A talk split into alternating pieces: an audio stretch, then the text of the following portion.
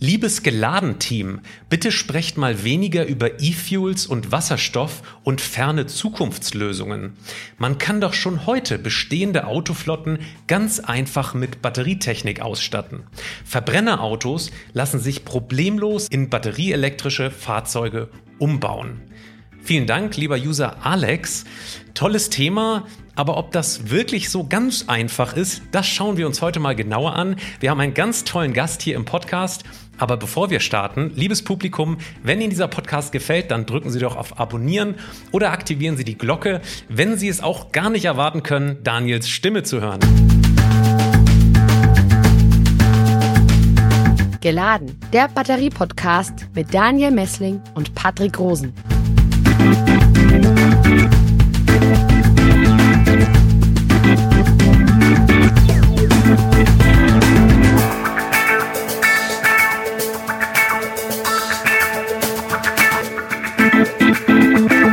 Wir sprechen heute mit Frau Dr. Veronica Wright. Sie ist Diplom-Ingenieurin für technische Physik und begeisterte E-Auto-Bastlerin in Wisconsin, USA. Und sie hat seit ein paar Monaten ein Projekt auf YouTube, und dieses Projekt hat es tatsächlich in sich. Und zwar baut sie gemeinsam mit ihrem Mann zusammen einen 1999er Jeep Wrangler in ein E-Fahrzeug um. Und das ist tatsächlich sehr, sehr beeindruckend, finden wir. Deswegen machen wir diese Folge. Und dabei bauen sie beide auch buchstäblich alles selbst ein. Sie assemblieren die Hochvoltbatterie, verkabeln die Komponenten, flexen das Chassis, bauen den E-Motor, Inverter, Speed Reducer und sogar das Batteriemanagementsystem selbst ein.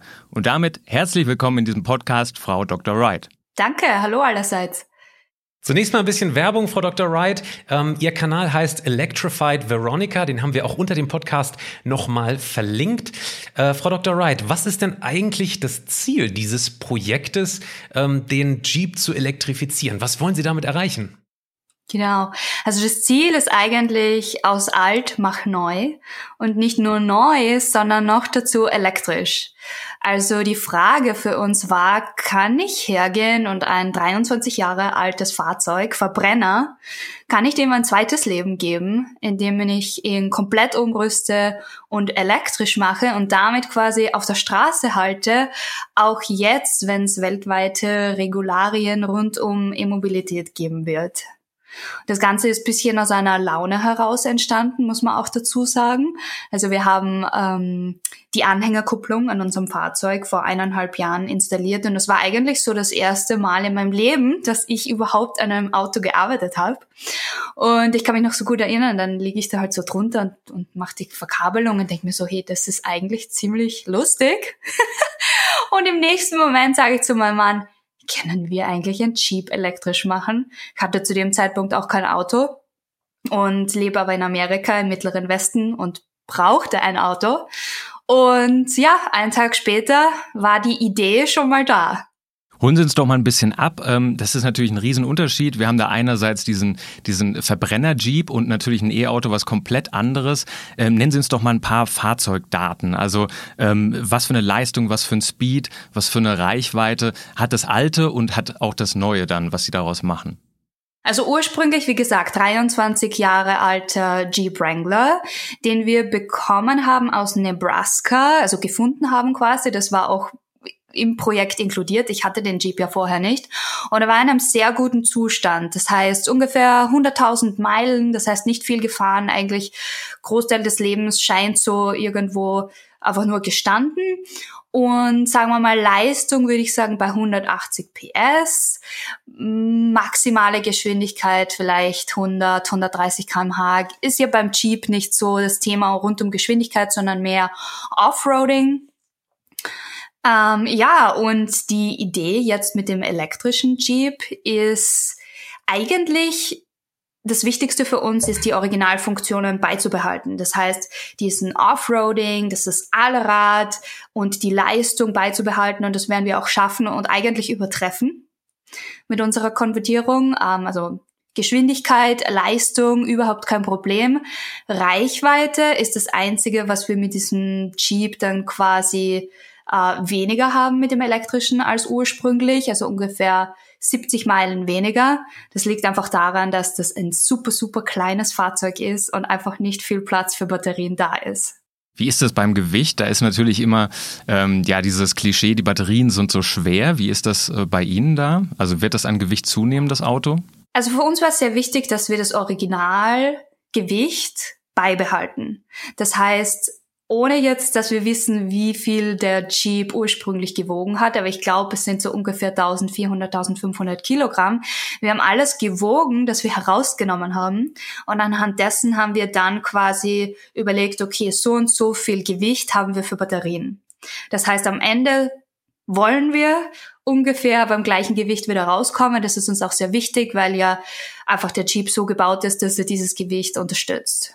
Wenn Sie jetzt diesen Nachhaltigkeitsansatz da verfolgen, ist natürlich die erste Frage, was wollen Sie denn äh, eines Tages mit diesem Jeep denn mal sozusagen tun? Ist der für den Alltag gedacht oder haben Sie irgendwie ein spezielles Reiseziel, was Sie damit irgendwie an irgendeinem Punkt vielleicht nächstes Jahr sozusagen ansteuern wollen? Ja, also für mich wird das auf jeden Fall mein, mein Fahrzeug, mit dem ich jeden Tag unterwegs bin, sozusagen. Ein Jeep ist generell, würde ich sagen, nicht für Roadtrips oder Langreisen gemacht. Also ich weiß nicht, ob ihr schon einmal mit einem Jeep gefahren seid, aber es ist super laut. Ich meine, es ist eigentlich ein Kasten, also Aerodynamik ist super schlecht, nicht sehr effizient. Das heißt, es geht eigentlich nicht um langes Reisen oder Roadtrips oder ähnliches, sondern es geht um Offroading. Also und für mich, wie gesagt, mein, mein täglicher Begleiter plus Offroading und das möchte ich auf jeden Fall versuchen hier und ausprobieren und ein Event, das wir anstreben für nächsten Frühling, wird dieses, da gibt es so ein Jeep Offroading Event in Utah, in Moab. Da trifft sich die Community und, und gibt spektakuläres Offroading und da wollen wir quasi dann zum ersten Mal mit unserem elektrischen Jeep vor Ort sein und das mit ausprobieren. Und wie ist so der Stand im Moment? Also wo stehen Sie gerade äh, bei den Umbauarbeiten? Man kann das zwar in den Videos ganz gut sehen, aber vielleicht nochmal für unsere Podcast-Hörerinnen und Hörer. Ja, also wir haben letzt, Ende letztes Jahr haben wir den Verbrennungsmotor quasi entfernt. Das war schon so der Startschuss. Okay, jetzt wird's hands-on. Und seitdem werkeln wir jedes Wochenende und jeden Abend sozusagen.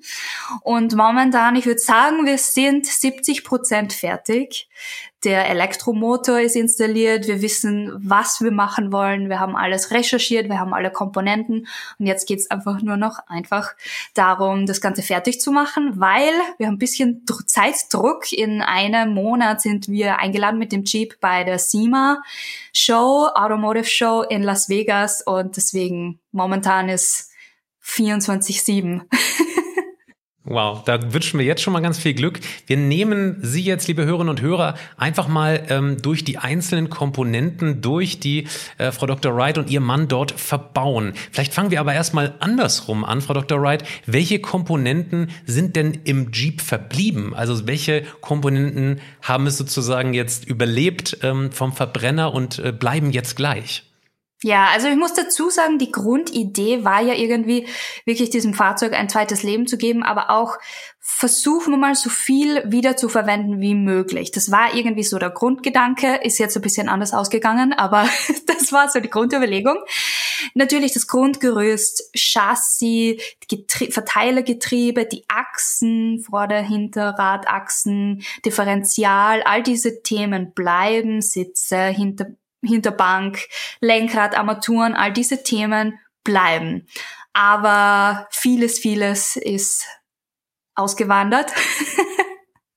Wie zum Beispiel auch die Transmission, also das war auch ein großes Thema, lassen wir die drinnen, das Originalgetriebe oder nicht, haben uns dazu jetzt entschieden, das zu entfernen. Und ja, aber es fühlt sich dann recht schnell mit all den neuen Komponenten.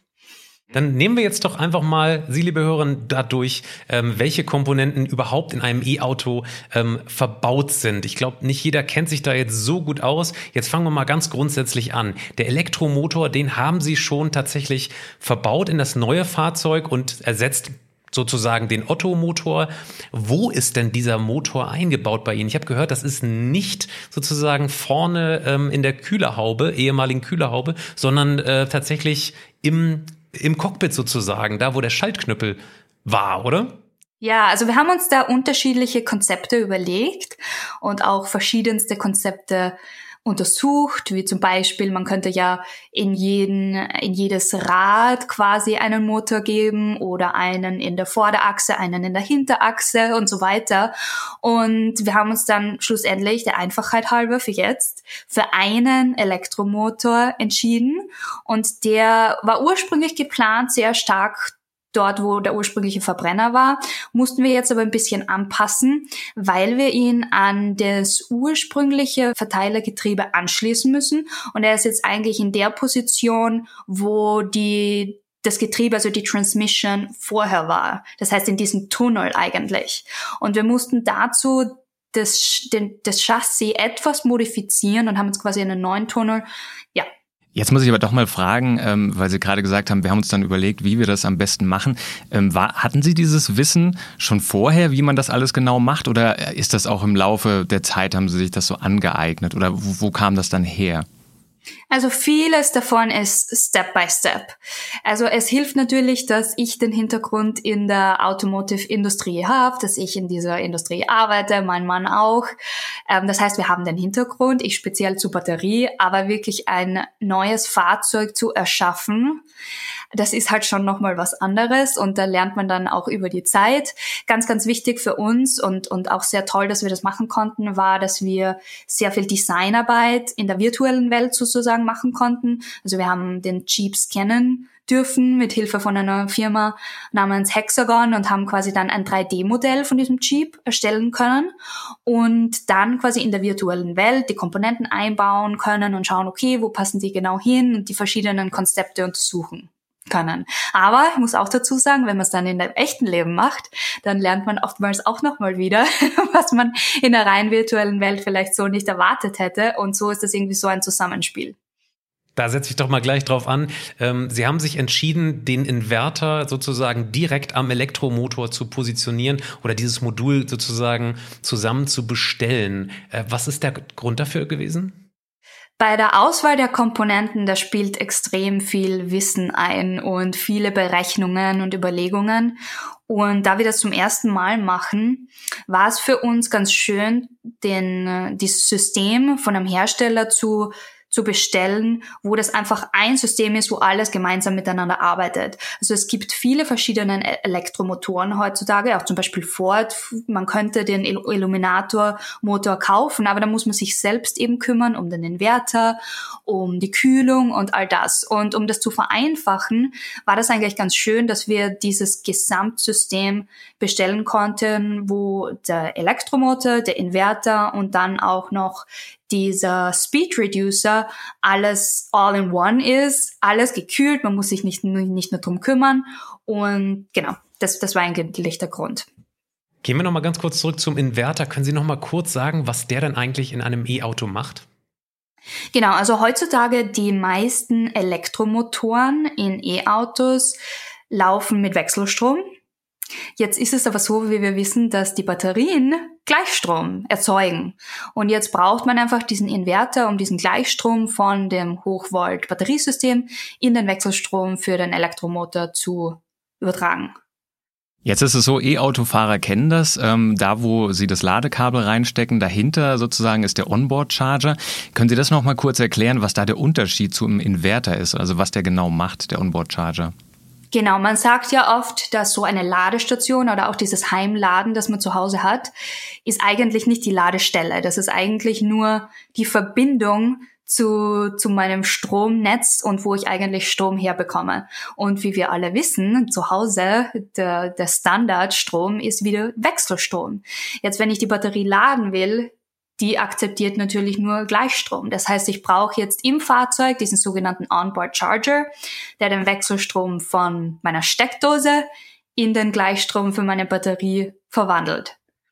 Soweit, so gut. Ich glaube, da haben Sie uns ganz gut abgeholt. Sie haben eben gerade noch von einem Speed Reducer gesprochen. Da geht es um Übersetzung auf das Getriebe, wenn ich das so richtig im Kopf habe. Aber können Sie das nochmal kurz vertiefen? Genau, also der Ansatz, den wir wählen, ist, dass der Elektromotor direkt anschließt an das Verteilergetriebe. Verteilergetriebe steuert Allrad versus Hinterradantrieb. Und unser Elektromotor ist extrem leistungsstark und hat ein hohes Drehmoment. Und da sind wir dann schon irgendwo bei 12.000 Umdrehungen. Und das wäre jetzt zu viel. Und auch ähm, um den quasi um den Elektromotor im effizientesten Bereich zu behandeln, verwenden wir einen 3 zu 1 Speed Reducer, damit wir dann bei ungefähr 4000 Umdrehungen für unser Getriebe ankommen und das auch mit diesen Originalkomponenten des Jeeps wieder gut harmoniert. Wir schauen uns nachher noch die Batterie äh, genauer an, aber kommen wir vielleicht schon mal ganz kurz dazu, wo sie genau sitzt. Wo ist denn diese Hochvolt-Batterie bei Ihnen? Wo sind die Packs da ähm, verbaut? Da waren jetzt auch wieder verschiedenste Konzepte und wenn man sich elektrische Fahrzeuge heutzutage ansieht, also wenn man jetzt wirklich from scratch ein Elektrofahrzeug baut, dann wisst ihr wahrscheinlich, dass die Batterie entlang des Fahrzeugs unterhalb, also man sitzt quasi auf der Batterie, das ist ein großes Pack. So, jetzt ist es aber im Jeep so oder auch bei vielen anderen Fahrzeugen, die man umrüsten möchte, dass man dort einfach nicht Platz hat, dass man ein riesengroßes Pack einfach unten dran montiert. Also wir haben dort die Achsen, wir haben dort das Getriebe, das funktioniert so einfach nicht. Das heißt, man muss sich überlegen, okay, wo habe ich Platz für Batterien? Wie möchte ich die Packs, wie kann ich die gut aufteilen, dass zum Beispiel auch das Gewicht gut verteilt ist?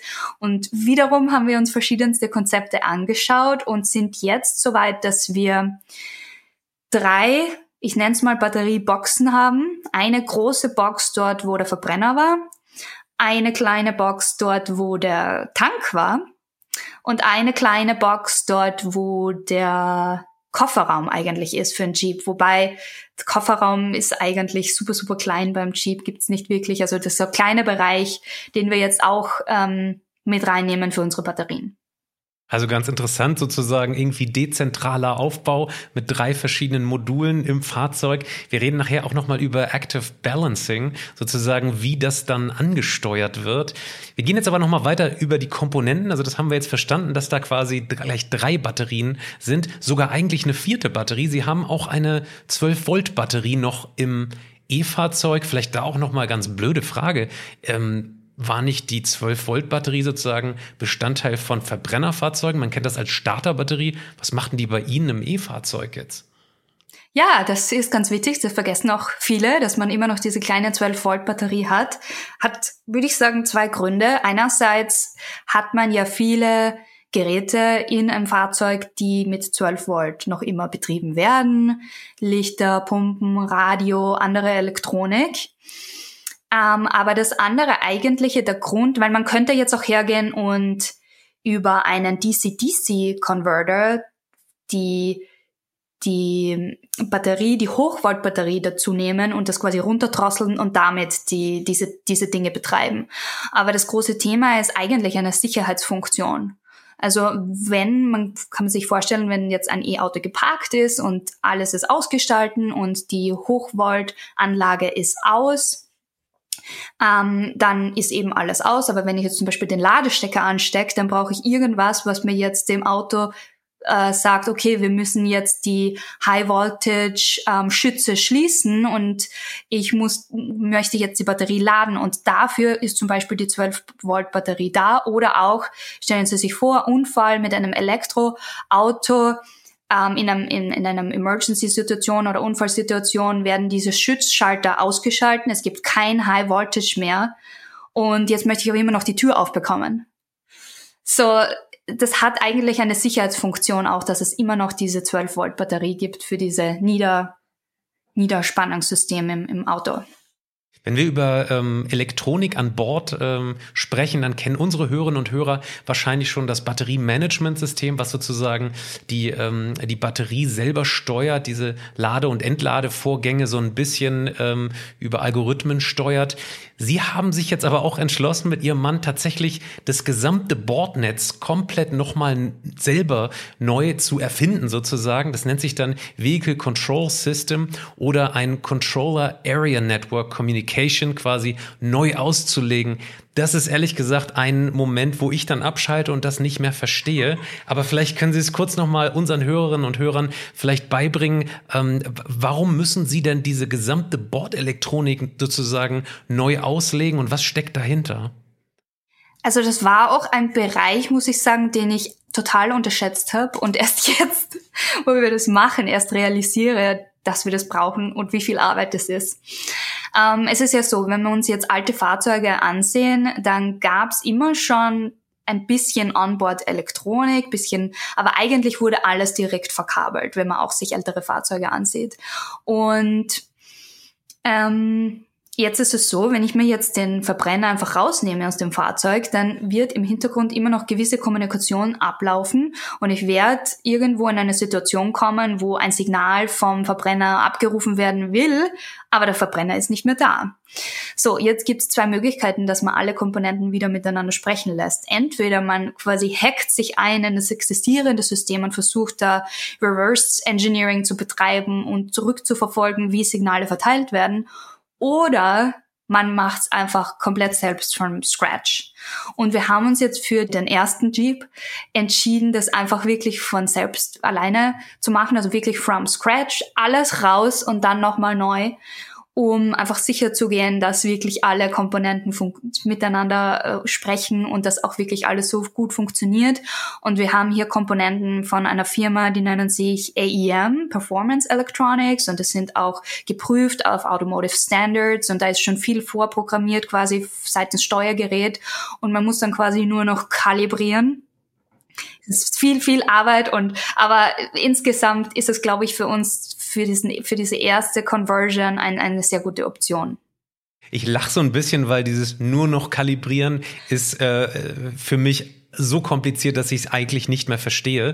Ähm, aber vielleicht holen Sie uns noch mal ganz kurz ab. Also Sie haben alle Verbraucher ähm, in diesem Bordnetz sozusagen noch mal selber, ich sage jetzt mal vorsichtig, installiert und äh, auch sozusagen die Verbindung von diesem ähm, diesem Vehicle Control System zur zum Batteriemanagementsystem selber neu definiert. Und ähm, ich habe da gesehen, Sie haben äh, sozusagen Vielleicht kennt das der ein oder andere äh, Automatikfahrer sozusagen Drive äh, Park. Diesen Steuerknüppel haben sie sozusagen auf einem kleinen, auf einer kleinen Fernbedienung irgendwie sozusagen neu ausgelegt, sodass wenn sie ins Auto gehen, wahrscheinlich erstmal einen Knopf drücken auf dieser Fernbedienung, um das Hochvoltsystem anzuschalten. So stelle ich mir das vor, ja? Genau, ja, also wenn ich mich jetzt ins Auto setze im elektrischen Jeep, dann gibt's immer noch den Schlüssel, die Zündung, wenn man so will. Und das würde mein 12, 12 Volt System anschalten. Und dann habe ich, wie gesagt, wie, wie du gesagt hast, dieses kleine ähm, Keypad, wo ich dann habe, okay, jetzt möchte ich fahren. Und dann werden erst diese Schutzschalter zum Hochvoltsystem ähm, betätigt und dann kann ich auch erst wirklich fahren. Und ja, also man kann, das einfachste Beispiel dieser Verkabelung oder dieser ganzen Arbeit ist eigentlich das, was das Gaspedal ursprünglich war und jetzt ein Elektronenpedal ist. Uh, ihr wisst wahrscheinlich, wenn ihr ein Gaspedal in einem, also wenn wir das Gaspedal in unserem originalen Jeep drücken, dann ist dann ein mechanisches Kabel verbaut und so, so wird quasi diese, dieses Signal weitergeleitet. Jetzt, wenn ich elektrisch bin und ich habe auch den, den Verbrennungsmotor nicht mehr, dann kann ich das auch nicht mehr so verwenden. Das heißt, ich muss ein rein elektrisches Pedal installieren und dann quasi dieses Pedal mit dem Steuergerät verknüpfen und sagen, okay, wenn ich jetzt 50 Prozent reinsteige, dann möchte ich aber eigentlich nur 50 Prozent der Leistung und all solche Themen. Ein großes Thema ist natürlich auch immer die Rekuperation bei E-Autos. Wie sieht es bei Ihrem Jeep aus in Zukunft? Ja, das werden wir auch machen können.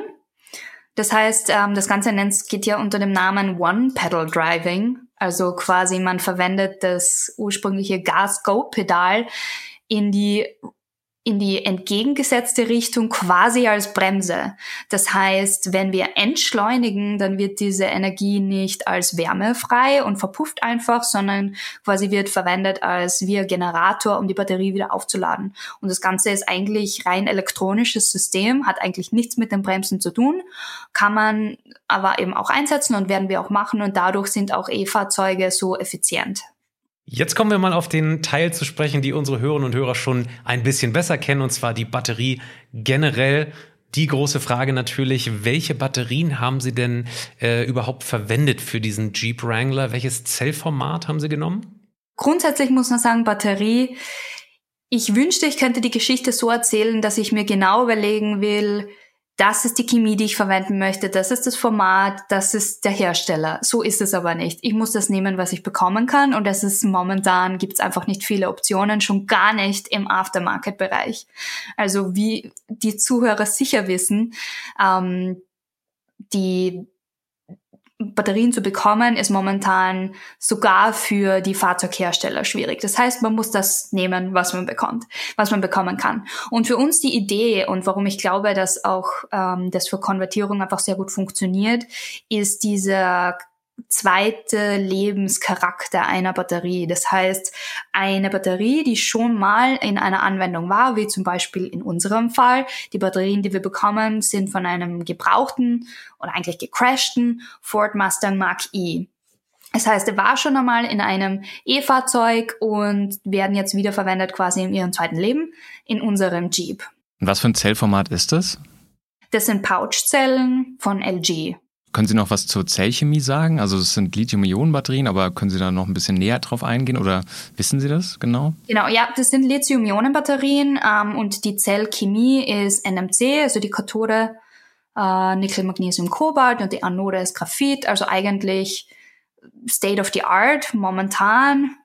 Weiß jetzt nicht, wie viel Background es gibt seitens Zuhörerschaft, aber wir sehen da diesen Wechsel zu LFP Kathoden von Autoherstellern und das wird sich natürlich dann auch in den Aftermarket-Bereich ausbreiten, ist auch sehr willkommen, würde ich sagen, einfach auch aus Sicherheitsgründen. Das ist tatsächlich ein Thema, was wir hier in diesem Podcast wirklich schon massenhaft äh, thematisiert haben. Insofern der Bereich, die, da sind unsere äh, Hörerinnen und Hörer sehr gut ähm, vorsensibilisiert. Jetzt haben Sie gesagt, Sie haben äh, Batterien genommen aus einem gecrashten Fahrzeug. Ähm, es gibt ein äh, YouTube-Video, wie Sie diese Zellen dann neu assemblieren und erstmal den äh, State of Health Check sozusagen durchführen für jede einzelne Zelle. Und dazu haben Sie das äh, Modul tatsächlich selber geöffnet. Da habe ich natürlich tausend Fragen. Erstens, warum dürfen Sie das? Weil das natürlich auch gefährlich sein kann. Und zweitens, ähm, wie haben Sie denn die einzelnen Zellen sozusagen äh, überprüft nach Kapazität und Leistung? Das ist doch an sich auch schon sehr kompliziert, oder? Ja, ist es. Und hätte ich, hätten wir uns auch nicht zugetraut, wenn, wenn wir nicht beide diesen Background wirklich in der Industrie haben. Ähm, und das ist auch wirklich mein Steckenpferd, auch in meiner Beratung, State of Health, Zustandsbestimmung von Batterien. Daran arbeite ich seit sechs, sieben Jahren jetzt ähm, auf professioneller Seite. Und deswegen war das für mich auch sehr, sehr spannend, dass ich mir das so anschauen kann, jetzt quasi im echten Leben. Ähm, ja, wir haben das Battery Pack, wie gesagt, von einem gecrashten Mustang Mark E. Ich weiß nicht, woher der kam, ähm, woher das Pack kommt. Alles, was ich dann quasi bekomme, sind diese Module, diese individuellen Module. Das Problem mit diesen Modulen ist, um ein Fahrzeug daraus zu bauen, das 400 Volt hat, braucht man 10, 12 Module. Wir wollen auch ein 400 Volt System in unserem Jeep, aber wir können, wir haben keinen Platz für 10 bis 12 Module. Jetzt konnte, das Problem war jetzt, wir konnten nicht hergehen und einfach die Module wiederverwenden, weil wenn wir dann nur sechs Module verwenden, kommen wir einfach nicht zu dieser Spannung. Und wozu brauchen Sie 400 Volt? Entschuldigung, dass ich da jetzt kurz unterbreche. Wozu die 400 Volt? Genau, also man irgendwann in, in dieser ganzen ähm, Untersuchung muss man sich entscheiden, mit welchem Hochspannungssystem man geht. 200, 400, es gibt auch Trends zu 800 Volt. Generell und natürlich wird der E-Motor, E-Motor ist meistens das, was man als erstes bestimmt, ähm, definiert dann quasi auch die Spannung. Das heißt, unser E-Motor läuft mit 400 Volt, das heißt, unser Batteriesystem muss auch mit 400 Volt laufen. Warum jetzt 400 Volt? Könnte ja auch weniger sein. Wie ihr wisst, ähm, ist äh, die Leistung Spannung mal Strom. Und wenn ich mir jetzt einfach eine größere Spannung habe, dann komme ich mit kleinerem Strom aus bei gleicher Leistung. Kleinerer Strom heißt kleinere Kabel, weniger Wärme, schnelleres Laden. Das heißt, man sieht ja auch die Trends in der Industrie mit, mit vielen Herstellern, die jetzt Richtung 800 Volt Systeme gehen, hat alles diesen Hintergrund. Das heißt, höherer, höhere Spannung ist angesagt und für uns quasi diese Mittelvariante 400 Volt. Aber wie gesagt, hat uns dann damit beschränkt, dass wir diese Module nicht einfach nehmen können und wiederverwenden, sondern auseinandernehmen und neu bauen. Frau Dr. Wright, Sie haben dazu jetzt diese Module tatsächlich einzeln aufgemacht und da sind jetzt äh, 16 Zellen, wenn ich mich richtig erinnere, in einem Modul drin. Und jede dieser Zellen haben Sie nochmal auf Kapazität und Leistung überprüft. Wie haben Sie das gemacht? Genau, das war für uns sehr wichtig, weil wir nicht wissen, was mit diesen Batterien vorher passiert ist. Ähm, wir haben kein Datenblatt, wir haben nichts dazu. Das heißt, wir haben uns ein System in unserer Garage gebaut, mit dem wir Batterien testen können. Und das fängt an von einfachen Lade-Entladezyklen, um einfach die Gesamtkapazität zu bestimmen, was wir natürlich gemacht haben, plus auch internen Widerstand. Und dann kann man das auch ein bisschen kombinieren und so quasi Gesamtaussagen über den Gesundheitszustand machen. Das heißt, Sie haben defekte Zellen dann aussortiert. Glücklicherweise haben wir noch nicht viele defekte Zellen erwischt. Die waren eigentlich alle recht gut, aber wir haben sie dann sortiert nach Kapazität, wenn man so will. Und die würde ich dann alle wieder gemeinsam in das gleiche Modul stecken. Sie haben ja tatsächlich auch ein eigenes Kühlungs- und Heizsystem konstruiert. Wie haben Sie das denn gemacht? Erklären Sie das mal bitte. Genau, also da haben wir uns natürlich orientiert an dem, wie diese Module vorher gekühlt und geheizt wurden. Also das ist ein Flüssigkühl- und Heizsystem. Quasi auf der Unterseite von diesen Zellen gibt es so, so eine Aluminium- ähm, Platte, die dann eben auf die Kühlplatte aufsetzt. Jetzt mussten wir aber unsere eigene Kühlplatte äh, quasi entwickeln und das war auch wirklich etwas, das hat mich sehr überrascht, was nicht so einfach war. Ähm, man kann die nicht so gut bestellen und nicht so gut adaptieren und wir sind da hin und her und haben wirklich verschiedenste Systeme jetzt entwickelt. Es musste etwas sein, was man einfach bauen kann, was nicht zu teuer ist, was dicht ist. Also wir sind da immer noch dran. Äh, kommt in, glaube ich, zwei, drei Wochen ein Video darüber, wie dieses Kühlsystem dann ausschaut. Aber wirklich am Ende des Tages, ja, wir haben unsere eigene Kühlplatte gebaut und die dann zum Beispiel für dieses Front Battery Pack, das heißt für diese große Box, die vorne im, auf Position des Verbrenners ist, sind jetzt quasi vier Module an einer Kühlplatte, also zwei von oben, zwei von unten. Und dieses ganze Kühlsystem geht dann aber auch noch hinten zu den anderen Modulen. Vorhin wurde ja schon ganz kurz das Active Balancing äh, Laden angesprochen. Ähm, wie ist das denn? Äh, da müssen ja unter beim Laden unterschiedliche Module angesprochen werden. Können Sie das ein bisschen genauer erklären? Ja, genau. Also das Ganze wird von unserem Batteriemanagementsystem übernommen. Und das haben wir auch von AEM Performance Electronics eben bekommen. Das ist auch kompatibel mit dem Steuergerät, das wir haben. Jedes Modul hat sein eigenes Batteriemanagementsystem und die werden alle miteinander verschaltet und die sprechen dann alle miteinander. Und dieses Balancing betrifft dann Balancing zwischen Modulen, aber auch noch auf den einzelnen Zellebenen. Und die Kühlung wird auch sozusagen zwischen diesen Managementsystemen sozusagen ähm, dann gesteuert? Ja, ja, genau. Also wir haben zwei getrennte Kühlkreise oder ja, thermalen Managementsysteme. Das eine ist für die Batterie und das andere ist für den E-Motor. Und wir haben dann natürlich elektrische Wasserpumpen, die angesteuert werden müssen. Und ja, diese, dieser ganze Kreislauf. Also ich würde sagen, Thermalmanagement ist wirklich eines der herausforderndsten Themen in dieser, in dieser Konvertierung oder in diesen Umbauarbeiten. Man sieht auch nicht viele Umbauten, die die flüssiges, also Thermalmanagement auch inkludieren. Viele machen das auch dann einfach nicht. Aber wir wollten das machen, weil wir einfach auch Performance wollen und Langlebigkeit der Komponenten. Und ja, das macht das Ganze wirklich sehr herausfordernd. Kommen wir nun zu einem Thema, ähm, was Sie vielleicht jetzt nicht erwarten würden von uns, aber ähm, Tatsächlich, das erste, was wir gedacht haben, ist, wenn äh, die Batterie vorne an dem Platz ist, wo früher der Motor war, wenn äh, der, das Batteriepack in der Knautschzone sich befindet, ist das nicht eigentlich ähm, der Tod von jedem TÜV, der äh, in Deutschland quasi solche Umbauten irgendwie abnicken müsste? Wie machen Sie das? Beziehungsweise ähm, ist das nicht am Ende einfach ein Riesensicherheitsproblem, wenn, das, wenn die Batterie halt quasi ähm, direkt vor einem ist, dass wenn man irgendwo rein crasht, dass man durchaus ja irgendwie einen Brand vermuten muss? Ja, also Sicherheit, großes Thema natürlich für unseren Umbau und wir versuchen das auch so professionell wie möglich anzugehen. Also da gibt so viele Aspekte, die da reinkommen, äh, aber ich würde jetzt mal anfangen einfach mit der mechanischen quasi Absicherung, weil, weil du das so angesprochen hast mit der Knautschzone. Was positiv ist am Jeep, Jeeps haben sehr massive Stoßstangen und diese Knautschzone auf der Vorderseite wird extrem gut abgefangen in einem Crash. Was nicht bedeutet, dass das nicht zu einem Impact führen kann auf dem, auf der Batteriebox. Deswegen haben wir so quasi fast ein Käfigsystem, kann man sagen, rund um die Batteriebox, das wir bauen, um, um diese, um diesen Impact eben abzufangen. Also wir, wir haben das auf jeden Fall im Blick und wir steuern da dagegen so gut wir können. Ja, wie ist, wie ist das in den USA? Gibt es da auch so eine Art TÜV oder wie, wie läuft das dann später, wenn er dann mal fertig ist? Ja, das hat mich selbst überrascht. Ich bin ja aus Österreich und da haben wir ja das Pickel und all diese Themen. Das gibt's in den USA so nicht. Aber bevor wir überhaupt gestartet haben, sind wir zu uns, zu unserem lokalen DMV nennt sich das bei uns, Department of Motor Vehicle. Dort registrierst du deine Fahrzeuge und wir sind dorthin und haben gesagt, ja, wir wollen diesen Jeep jetzt elektrisch machen. Wenn wir fertig sind, was müssen wir dann machen, damit wir wirklich auf der Straße fahren können?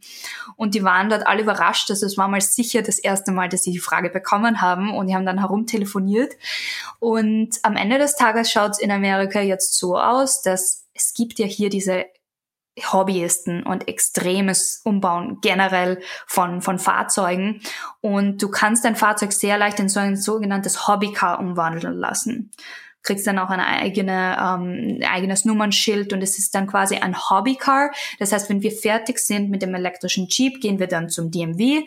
Wir geben den alle Komponenten, die wir eingebaut haben, das haben sie uns so beschrieben, eine Liste der Komponenten. Die checken das dann durch. Ich weiß nicht genau, wie das aussieht, aber sobald ich es weiß, werde ich das natürlich auch auf YouTube teilen. Und das wird dann ein Hobbycar und kann dann fahren auf der Straße. Jetzt komme ich mir sehr deutsch vor, dass wir hier nach Sicherheit und TÜV fragen. Perfekt in diese Reihe passt die nächste Frage nach Versicherung. Wie ist denn das mit einer Kfz-Versicherung, wenn man tatsächlich ein selbst gebasteltes Batteriefahrzeug hat? Ist da irgendeine Versicherung, die das dann irgendwie covert oder wie, wie funktioniert das?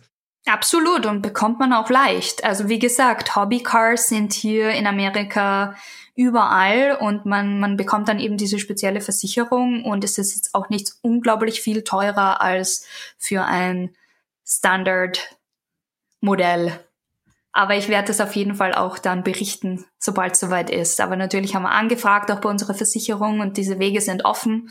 Wir hatten letztes Mal in unserer letzten Folge Professor Fichtner zu Gast und ähm, er hat uns eine Frage an Sie mitgegeben und zwar, kann man bei Ihnen auf absehbare Zeit eine umgebaute Citroën-Ente bekommen oder ähm, dann kaufen? Also die Frage eher so, äh, nach diesem Großprojekt mit dem Jeep, ähm, werden Sie vielleicht auch Auftragsarbeiten tatsächlich irgendwann annehmen oder wie, wie sieht das so, wie sehen Ihre Zukunftspläne so aus?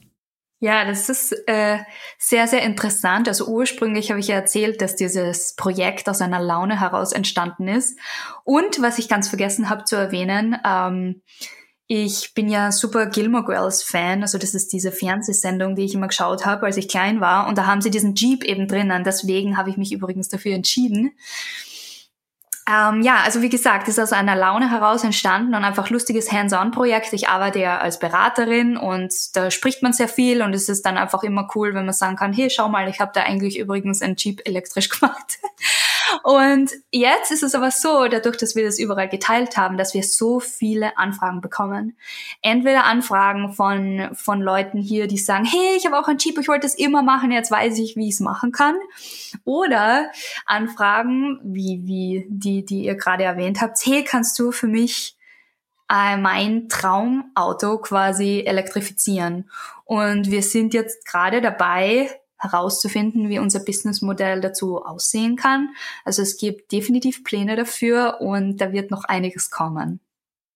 Wollen Sie vielleicht direkt unserem User Alex nochmal antworten? Der hat ja gefragt, wenn Sie sich daran erinnern, man kann doch schon heute bestehende Autoflotten ganz einfach mit Batterietechnik ausstatten.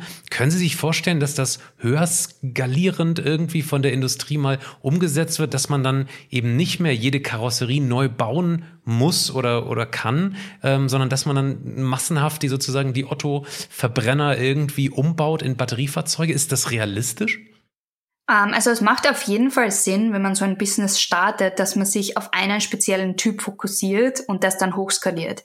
Jedes Fahrzeug ist anders und wenn ich jetzt hergehe und ich müsste jetzt 27 verschiedene Modelle elektrifizieren, das ist einfach so individuell und ist so in dem Sinne dann nicht skalierbar.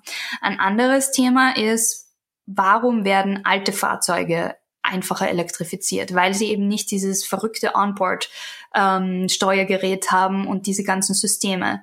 Das heißt, wenn ich jetzt neue Fahrzeuge, sagen wir mal 2020 oder gibt es auch ja, sehr, sehr neue Modelle elektrifizieren will, dann lauft man da in ein Problem als Außenperson, dass man eigentlich dann nicht Zugriff hat zum Steuergerät und dieses Reverse Engineering hat seine Grenzen.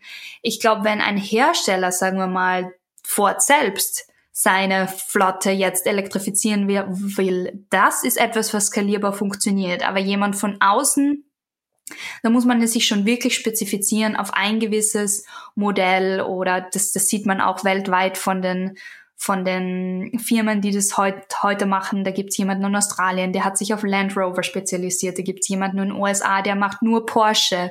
Also man muss wirklich so viel Verständnis aufbauen, um das skalierbar umsetzen zu können. Und wir werden uns einfach mal jetzt auf Jeeps fokussieren.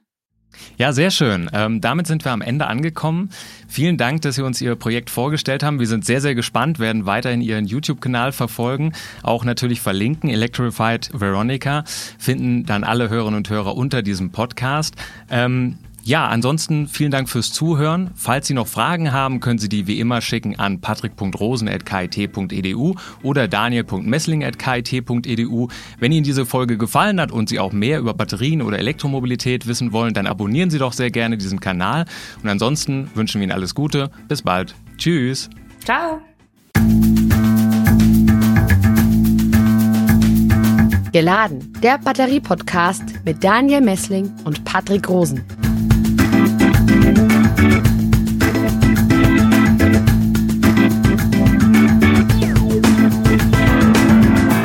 Podcast wurde produziert vom Center for Electrochemical Energy Storage Ulm und Karlsruhe, kurz Celeste, einer Forschungsplattform des Karlsruher Instituts für Technologie, der Universität Ulm und des Zentrums für Sonnenenergie und Wasserstoffforschung Baden-Württemberg.